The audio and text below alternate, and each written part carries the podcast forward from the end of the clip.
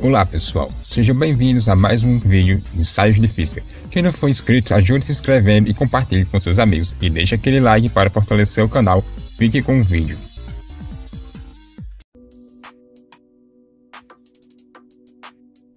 Salve galera, aqui quem fala é Aleph e no vídeo de hoje tem um vídeo muito especial, já que é o nosso centésimo vídeo, nós vamos comemorar essa marca com um tema bastante interessante, o teletransporte.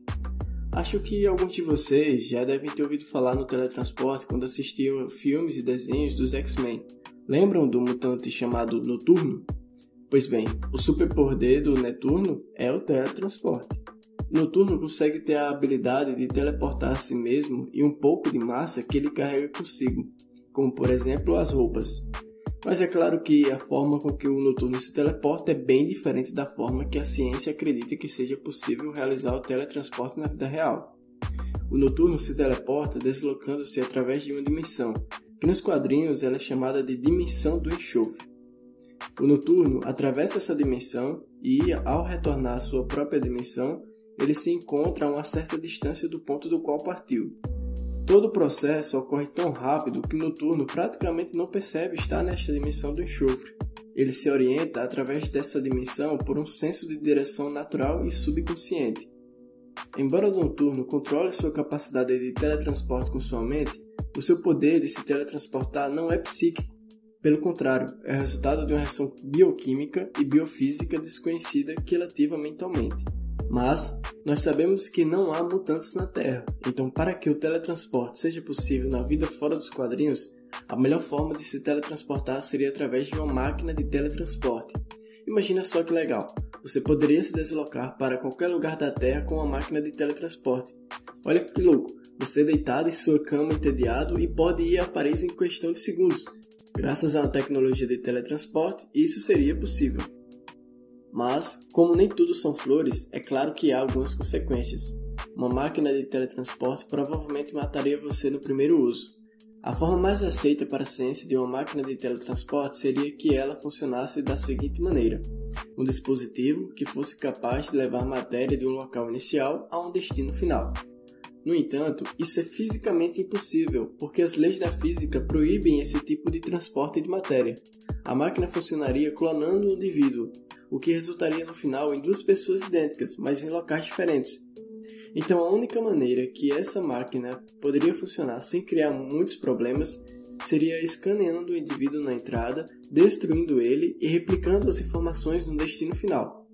Isso significa matar a pessoa que entra na máquina de teletransporte e criar uma cópia idêntica no destino. Porém, esse objeto que chega no destino final não é o objeto original, e sim uma cópia. Percebe que isso acaba criando um paradoxo que acaba nos levando a fazer grandes indagações filosóficas que às vezes não sabemos resolver? Como por exemplo, o que sou eu?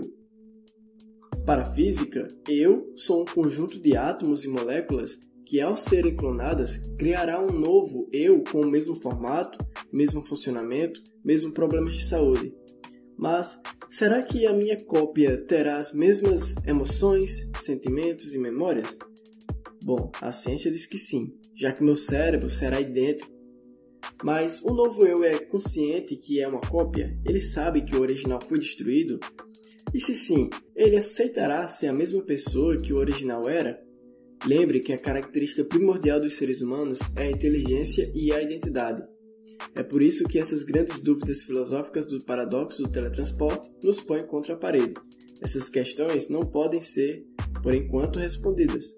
Você aceitaria de boa entrar em uma máquina do teletransporte que te destruiria e criaria uma cópia sua idêntica?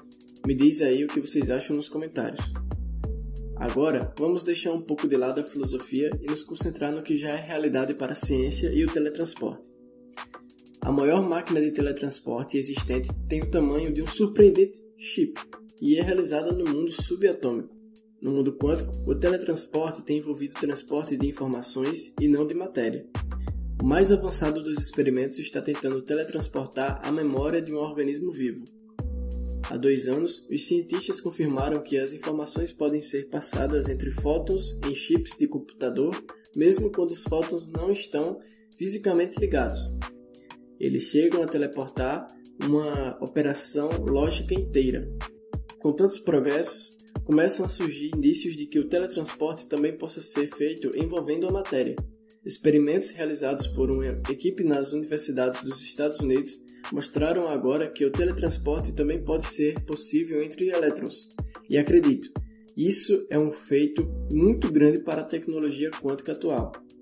O teletransporte quântico é uma demonstração do que Albert Einstein chamou de ação fantasmagórica à distância, mas que hoje é mais conhecido como entrelaçamento quântico, uma área da física com muitos avanços recentes. No entrelaçamento quântico, as propriedades de uma partícula afetam as propriedades de outra partícula, mesmo quando as partículas são separadas por uma grande distância.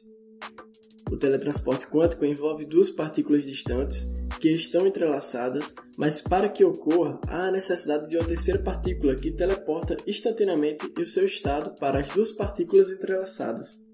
E isso foi feito com um elétron. A ciência agora tenta criar um teletransporte quântico com uma quantidade a mais de matéria, mas isso ainda demorará bastante. Então, pessoal, por hoje é só. Vimos um pouco sobre o teletransporte com ficção, com Netuno, na filosofia com paradoxo e na ciência com entrelaçamento quântico.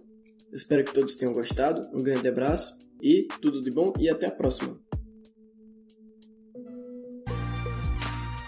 Chegamos agora a mais um final de vídeo. Não se esqueça de deixar seu like, compartilhe e se inscreva no canal. E nos acompanhe também no Instagram Ensaios de Física.